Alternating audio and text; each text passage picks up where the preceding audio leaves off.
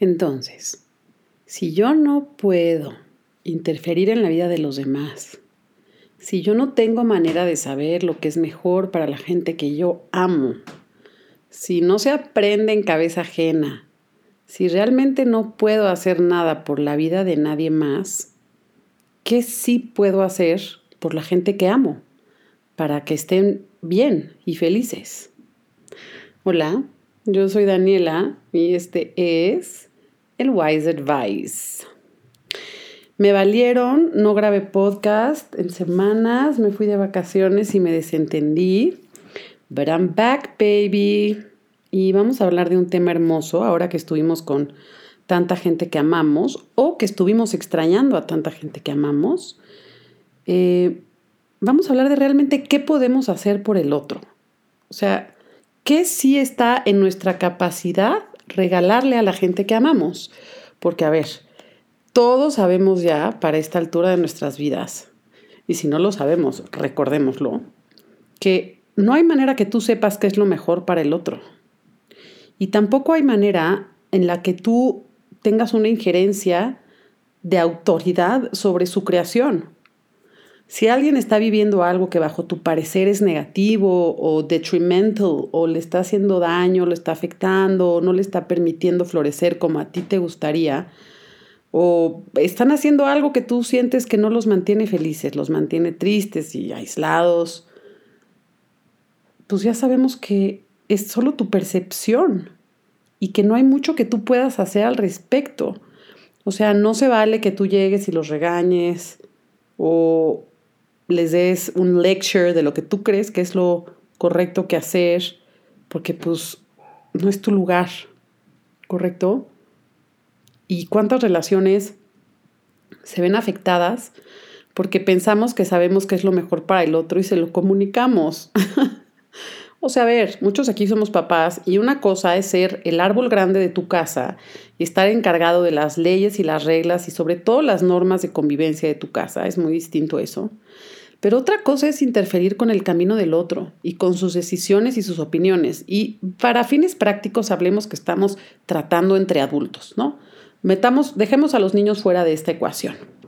Entonces, si no podemos dar consejos o si no podemos controlar lo que hace el otro o, castigar al otro por su comportamiento o condicionar al otro y decirle, si tú no haces esto y esto, yo no te voy a querer o no eres bienvenido en esta casa. O... Si sabemos que eso no ayuda a nadie y nos aleja de nuestro poder y de nuestra verdad, ¿qué sí podemos hacer por la gente que tanto amamos? Bueno, pues lo que sí podemos hacer por la gente que tanto amamos es sostener la mirada más dulce, amorosa y elevada que podamos de ellos. ¿A qué me refiero?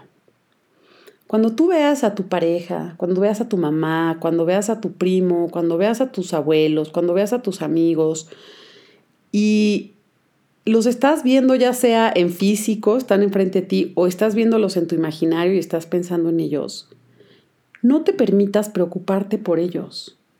No te permitas enfocarte en las cosas que consideras negativas de ellos. Elévalos con tu mirada. Ve sus mejores características o velos como tú lo quieres ver tienes, eh, tu mamá eh, constantemente se queja y está en una espiral de negatividad y no sabes cómo ayudarla, bueno, cuando pienses en ella, no pienses en ella como una persona negativa. Piensa en ella como una persona alegre, fabulosa, entretenida, tapped into life, connected. Y van a pasar varias cosas. Lo primero que va a pasar es que vas a empezar a traer esas características de esa persona. Entonces, ¿qué crees? Esa persona va a, empezar a aparecer así en tu realidad. Entonces, por ejemplo, si yo tengo a un novio y yo lo percibo como un novio celoso, bueno, ¿qué creen? Voy a empezar a atraer de él su parte celosa y voy a coincidir con él cada vez que esté sintiendo celos y se va a hacer cada vez y cada vez y cada vez más grande. Y entonces voy a tener evidencias de lo que estoy pensando y mi mente se va a confundir y va a pensar que yo no lo atraje, va a pensar que así es él. Y ahí vamos a caer en la trampa de que la realidad nos domina a nosotros en lugar de que nosotros dominamos a la realidad. A ver, dominar es una palabra muy fuerte. Vamos a decir influenciar tú tienes mucho más influencia sobre la realidad de lo que la realidad tiene sobre ti. Drink that up. Respíralo y piénsalo. Tú tienes injerencia sobre la realidad. La realidad no tiene injerencia sobre ti. La realidad no tiene cómo controlar lo que piensas. ¿Ok? Entonces, cuando tú empiezas, digamos que tienes esta pareja celosa o cualquier característica de tu pareja que te choque. Es celoso o no se lava los dientes o no hace ejercicio o es mentiroso o es impuntual o cualquier cosa que tú estés percibiendo de tu pareja. Entonces, ¿qué puedo hacer? Bueno, pues me puedo sentar con él y lo puedo regañar, le puedo reclamar, le puedo hacer ver lo mentiroso que es, o lo tranza que es, o lo, o lo, o lo celoso que es, o lo que sea que te choque de él. Claro, puedes hacer eso y ¿qué crees? Vas a crear, co-crear con él mucho más de eso. Entonces, ¿qué sí puedes hacer? Pues empieza a ver todo lo que quieres de él. Empieza a verlo. Empieza a notarlo. Y te lo juro que esa persona va a empezar a aparecer así en tu experiencia. Ahora, hay un gap, hay un espacio entre lo que tú construyes con tu pensamiento y entre lo que sucede en la realidad. Afortunadamente hay un delay todavía no estamos en la capacidad de conciencia de crear en el segundo. Seguramente lo estaremos, como Jesucristo llegó a estarlo. O sea, llegaremos al punto en el que nuestra... O, o quizá es en otro plano. Quizá en otro plano que no es el humano, nuestra mente crea instantáneamente. En este plano humano, por la experiencia que hemos decidido experimentar y desarrollar y co-crear, hay un delay entre lo que pensamos y lo que, y lo que sucede en el mundo exterior. Y ahí es en donde viene la disciplina, Ahí es lo que yo considero que las religiones llaman fe. Es ese espacio de fortaleza interna donde tú sostienes tu visión, no matter what. Es como un escultor que está enfrente de una piedra. El escultor no está viendo la piedra, el escultor está viendo la escultura. Pero imagínate que el escultor está viendo la escultura y empieza a hacer la escultura y pues no, no, no está como la está viendo y, y abandona. Pues no abandona. El escultor es su chamba es sostener la visión de lo que quiere. Esa es su chamba. Sin importar lo que los demás ven, sin importar en la etapa en la que esté, you hold on fast to that vision. Lo mismo con tu pareja o con quien sea que estés trabajando este tema. Entonces tú decides adoptar una nueva postura, una nueva percepción de tu pareja. Entonces yo te recomiendo como siempre que trabajes en un cuaderno porque la mente es un lugar bien complicado de navegar porque te puedes perder bien fácil. En un cuaderno es más fácil seguir el hilo de tus pensamientos y es más fácil no caer enredado en la narrativa eh, con momentum, digamos, o sea, en el hábito de pensamiento que tenemos. O sea, agarras tu cuaderno y dices, Chuchito Pérez me tiene hasta la madre porque es un... y pones todo lo que no te gusta. Tal, tal, tal, tal, tal. Lo pones en la hoja izquierda de tu cuaderno. Perfecto. Ahora, en la hoja derecha de tu cuaderno vas a apuntar exactamente lo opuesto. Me fascina cómo es Chuchito porque es, si puse que es controlador, al lado pongo porque me, porque me permite ser súper libre, porque es súper abierto de pensamiento, porque es súper cálido. Y pueden ser cosas opuestas o pueden ser también características que sí tiene la persona, pero tú ya no ves. Tú ya no ves lo adorado que es tu marido, lo paciente que es tu marido, lo puntual que es tu marido, lo cálido que es tu marido, lo amoroso lo lindo, whatever it is. Y empiezas a apuntar esas cosas.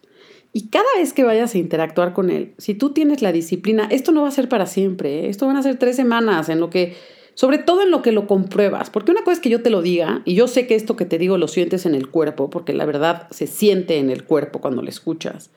O aunque yo te lo diga y tú lo sientas, lo tienes que comprobar para que tu mente lo quiera seguir haciendo. Es como hacer ejercicio. Si yo hago ejercicio, qué rico, y voy a sudar y me voy a sentir bien, pero si yo hago ejercicio dos semanas y empiezo a ver un cambio en mi cuerpo, la motivación es mucho más sencilla. Entonces, por tres semanas tú vas a, cada vez que vayas a ver a tu pareja o a la persona con la que quieras trabajar esto, tú vas a leer tu lista de cosas positivas de esa persona y te vas a regalar de 5 a 10 minutos de invocar a ese ser agradecele, obsérvalo, obsérvalo así, este, elévalo con tu mirada y con tu percepción, con tu imaginario. Y para el momento para el que veas a esta persona, tú vas a tener un momentum mucho más fuerte que el momentum que traiga su relación. Y vas a ver cómo van a empezar a cambiar las cosas. Esa es una de las cosas que cambia cuando tú a alguien le regalas una mirada más dulce. Una segunda cosa que pasa. ¿Nunca, ¿Nunca les ha tocado a alguien en su familia o en sus amigos que los ven como unos, no sé, lo que sea? A mí yo hay mucha gente, no sé si mucha, pero habrá un par de gente en mi vida que me vea como, pues a lo mejor muy excéntrica, o a lo mejor y muy rara, o a lo mejor y con alguien alguna vez me eché un oso y esa persona ya me percibe como una rara inestable, y cada vez que estoy con esa persona, por alguna razón, que esa persona me percibe a mí, siempre pasan cosas así. Entonces está la persona con la que siempre eres el torpe o eres el enojón, o ocupas el rol, ocupas el rol. Y pasa mucho en las dinámicas familiares, entonces seguro lo pudieron observar ahorita que estuvieron con sus familias. Y aunque no estuvieron con sus familias físicamente, pensaron en ellas. Era demasiada energía colectiva alrededor del tema familiar en Navidad para que no lo hayan hecho. Entonces, qué feo se siente cuando alguien te ve con ojos horribles, ¿no? Qué horrible se siente cuando alguien cree que eres un idiota. Qué horrible se siente cuando alguien cree que le estás regando. Qué horrible se siente cuando alguien te percibe como irresponsable, ¿no? Tengo una amiga que me contaba el otro día de que su hermana y le preocupa y que si esto y que si el otro. Y me decía puras cosas negativas de su hermana. Y le dije, oye, ¿sabes qué puedes empezar a hacer por tu hermana? Empezar a decirle todas las cosas chidas de ella. Y tú dítelas a ti también. Empieza a elevarla en tu mirada, deja de ningunearla, deja de pobretearla, empieza a elevarla y la vas a empezar a tratar desde ese lugar. Y ella se va a sentir mejor. ¿Alguna vez han tenido la suerte, seguro sí, de estar cerca de un caballero? Mi novio es un caballero y cuando estoy cerca de él me siento como una dama por la manera en la que él me trata. Sean esa contraparte, eleven a la gente que tienen cerca con su mirada.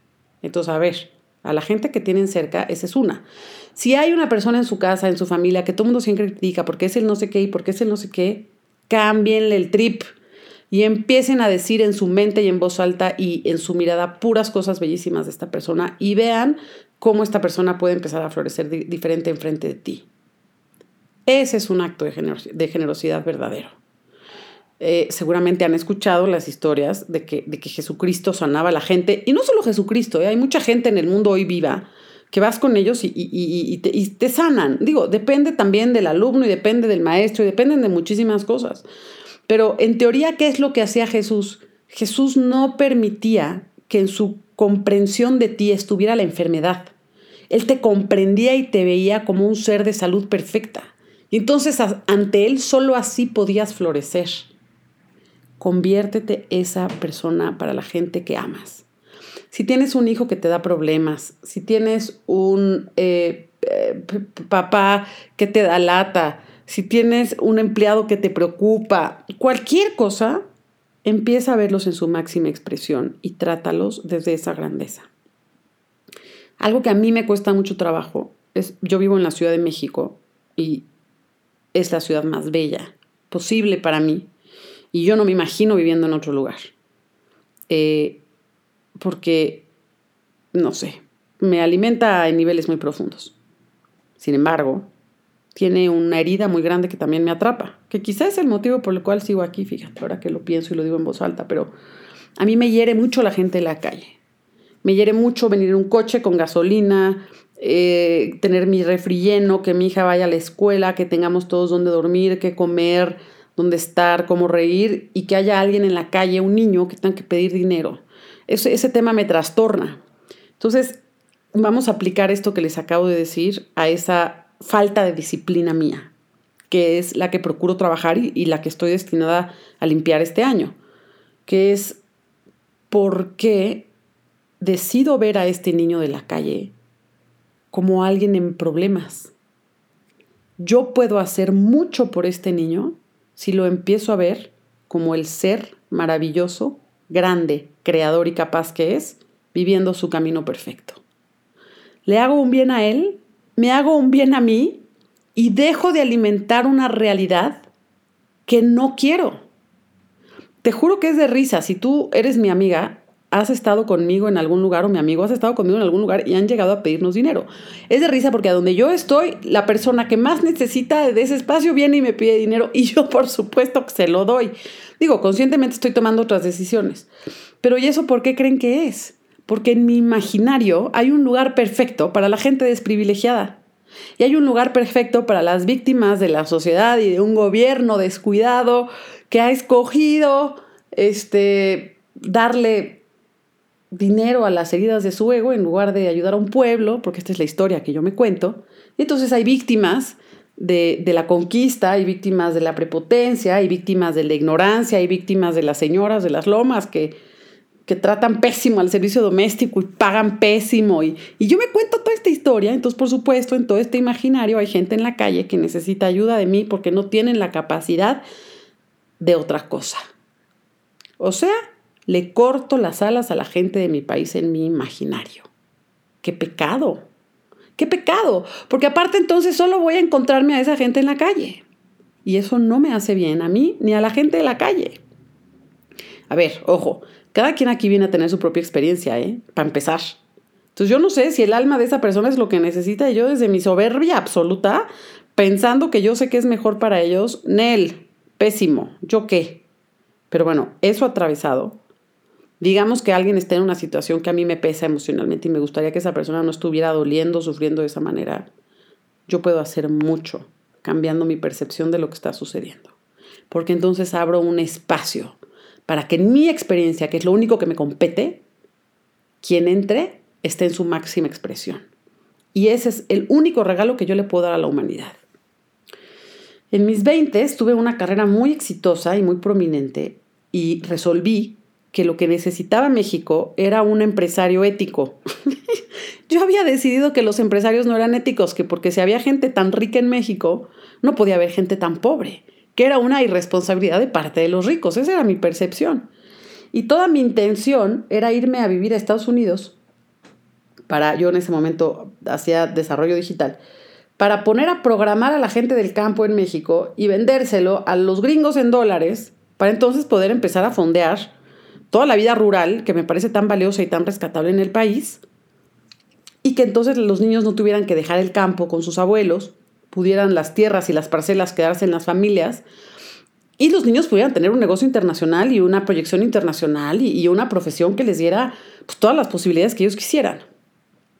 Y yo estaba dispuesta a no tener vida de mamá y a no tener vida de pareja para irme a hacer esto. Estaba a punto de hacerlo.